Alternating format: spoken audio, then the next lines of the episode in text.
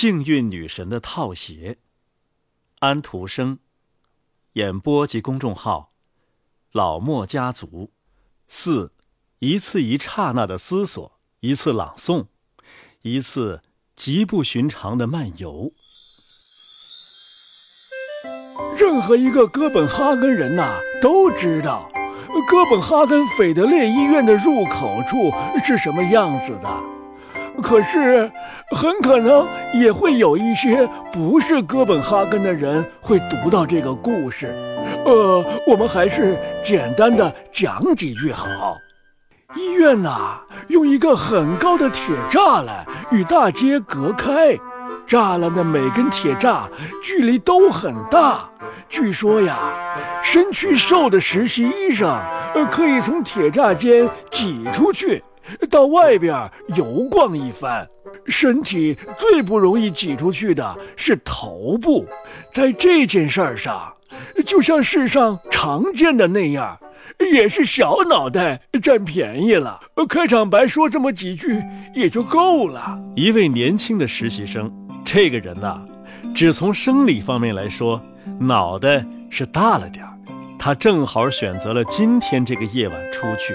外面下着倾盆大雨，虽然有这两种不便，他还是想跑到外边去，只是溜达十五分钟，这没有什么了不起。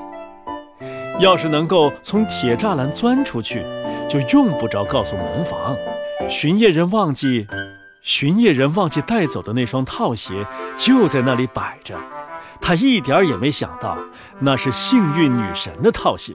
在这样的天气，有这么一双鞋子是再好不过了。他把鞋子穿上，现在的问题是，他能不能挤出去？他从来没有试过。他站在铁栅栏，他把鞋子穿上，现在的问题是，他能不能挤出去？他从来没有试过。他站在铁栅栏那儿，他站在铁栅栏那里。哎。要是我的头能出去就好了，他说道。尽管他的脑袋很大，可是却轻而易举的成功的挤过去了。看来是套鞋明白了他的意思，但是身躯也得一起出去呀。他卡在那里了。哎呀，哎呀，真糟！我太胖了，他说道。哎呀，我还以为头最麻烦呢。可我的身子却过不去，这会儿啊，他真想把脑袋缩回来，但办不到。脖子还可以随意活动，也就如此而已。第一个感觉是他要发火了，其次是，一点兴致也没有喽。幸运女神的套鞋呀，把他搞得尴尬极了。再一个不幸是。他并没有想解脱出来，没有，他试来试去呀，就是动不了。雨啊，倾盆而下，街上看不到一个人影，门铃他又够不着，怎么才能解脱出来呢？他想，他得站到清晨，然后有人去找铁匠，把铁栅锯断。可是，这是很不利的。穿蓝色校服的男生，学校的孩子都会跑来，新商业区的居民会跑来看他被铁栅卡住，涌来看热闹的人会比看去年巨猪龙舌兰展览的人更多的多。哎呀，血都快冲到头上来了，看来我快疯了。可不是，我真疯了。啊！要是我能挣脱掉就好了，那样便什么事儿都没有了。瞧，这话呀，他真该早些说。他的这个念头一闪过，他的头就拖出来了。他连忙跑了进去。幸运女神的套鞋给他带来的可怕的经历，搅得他十分不安。我们绝不要以为事情就到此结束了，没有，以后的情形啊更糟。夜晚过去了，第二天也过去了，没有人来找这双套鞋。晚上康尼克巷里小剧院有演出，剧院满座。节目中啊，有一个是朗诵一首新诗，我们来听一下吧。题目是《姨妈的眼镜》。嗯，姨妈的眼镜，我那老祖母的聪明，远近闻名。她要生在古时候啊，早该被人烧死。世上出些什么事儿，她全知道。更加不得了的是，明年的事情，她竟能了如指掌，一眼看透四十年，可真不得了。但是他从来不把天机向人道。明年会出什么事儿？会出怪事儿吗？是啊，我可真想知道，我的命如何，艺术、国土和王国的前途又如何？可我的祖母一句话也不愿说，于是我便没完没了的把她铲。这个办法见了效，他先闭口不语，接着他又把我抻，他说三道四。我全不睬，难道我不是他的小宝贝儿？哎呀，今天呐，我让你高兴一回。他终于让了步，把他的眼镜递给了我。现在呀，你去吧，想去哪里都可以，尽管往上等人多的地方跑。找个最能看清人堆的地方站，戴上我的眼镜儿，把人群瞧。我敢说，他们个个都变了样儿，人人都像摊在桌上的纸牌。拿上这些牌呀，你便能算出事情的未来。嘿嘿，我向他道了谢。跑了出去，想看看。可是我想了想，到底哪儿人最多呢？长线公园吗？那儿的海风太凉。东街吗？呸，那里可真脏。可是剧院呢？那里真不错。晚场剧这时刚开场。我来了，我来了。让我自我介绍一番，请允许我。嗯，把我姨妈的眼镜儿戴上，只不过想看看。哎，请别走开，看看您是不是和纸牌一个样拿上这样的纸牌呀，我便算得出未来。我把您的沉默看成是同意了啊。我这里呀，暗暗的把您来谢。啊，我们大家现在聚到了一起。我为您，为我，为国土，也为王国占个卦。好了，让我们看看纸牌会告诉我们些什么。啊，于是他戴上了眼镜儿。嗯，可不是，真是的。天哪，我要笑啊！要是您能上来看一眼，这儿花牌。怎么这样多呀？这是红桃皇后，还有一整套。那些黑牌啊，是梅花和黑桃。现在让我细细瞧一瞧。我见一位黑桃皇后，高贵又庄重，整个心思都惦记着那方块 Jack。啊，这情景真令我心陶醉。哦，这里金钱到处有，世界远方的嘉宾也不少。不过这些与我们关系并不大。国家大事怎么样？让我们朝着未来瞧一瞧。不过这样的事儿啊，人人慢慢会谈到。要是我把情形先透露，报纸可能没有销路。哈哈，我还是别把手脚伸得那样长。剧院呢，有什么新闻？什么喜好？又有什么声调？算了吧，我必须把和经理的关系维持好，我自己的前途。是啊，你知道，自己的事情全都堆埋在自己心里。我看见，我不能讲我看见了啥，不过事情一发生，你便会知道。说说这里哪个最走运？哈哈哈哈！最走运的人，我轻轻一找便找到，那就是……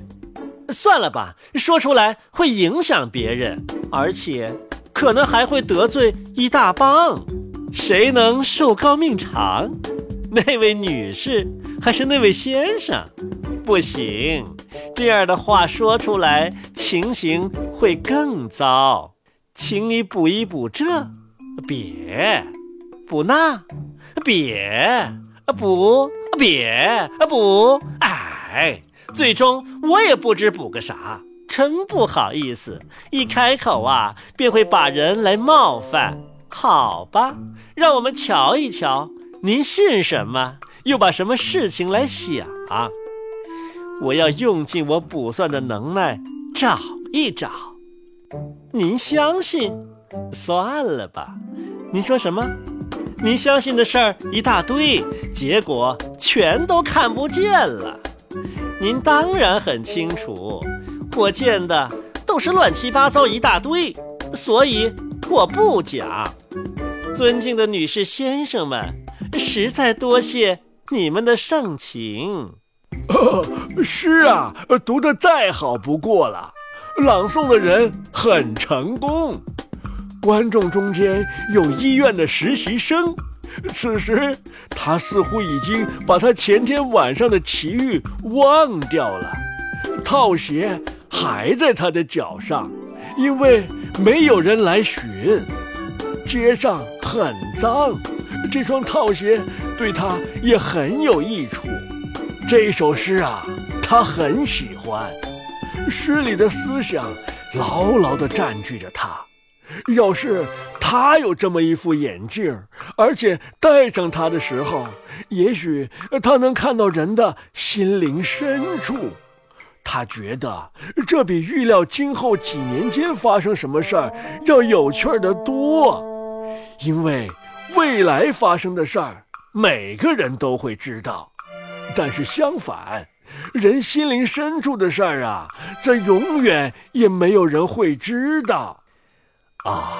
现在我考虑坐在第一排的那些先生和女士，要是一下能看到他们的心里，是啊，那里肯定有一个口，像个店铺。哦，我的思想在店铺里逛上一番，该多妙啊！这位女士的心。我看是个大时装店，他的店铺像是空无一物的铺子。不过，也许是该大扫除了。可是，也有许多堆满货物的铺子呢。啊，可不是。唉，他叹息着。啊，我知道有一家，里面全是上等货。可是。店里已经有了一个小伙计，他是铺子里唯一的蹩脚货。有人这么吆喝：“请进，请进，欢迎惠顾。”是啊，要是我能像思想一样走进去，那该多么妙啊！瞧，对套鞋来说，这个思想就够了。实习生一下子就无影无踪，在第一排座位上的观众的心里呀，开始了一场极不寻常的漫游。他穿进去的第一颗心是一位女士的，可是他立即觉得自己来到了一所人们称之为整形所的地方，那种医生把求医的人骨骼取掉。把求医者弄得挺直起来。他来到的那间屋子啊，墙上悬挂着各种各样按成年人躯体做的石膏模子。不同的是啊，在真的整形所，病人进来后才按他们的骨骼做成模子，而在这颗心里边啊，是没病的人走掉以后才做模子，而且模子还被保存了起来。这些模子都是女朋友的。他们的生理的和心灵的缺陷都保存在这儿。他很快又进到另外一个女人的心里，不过他觉着这里像一个巨大的神圣的教堂，纯洁的白鸽在神坛上飞转。他多想跪下去，但是他还得继续前进，到另一颗心里去。不过，他仍可以听到风琴鸣奏的声音，而且，他觉得自己已经变成了一个新人，一个好人。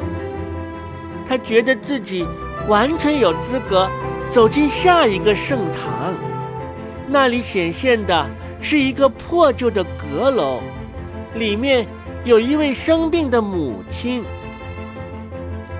穿过敞开的窗子，天上和暖的阳光在照射着，屋顶上小木箱子里的美丽的玫瑰都在点头。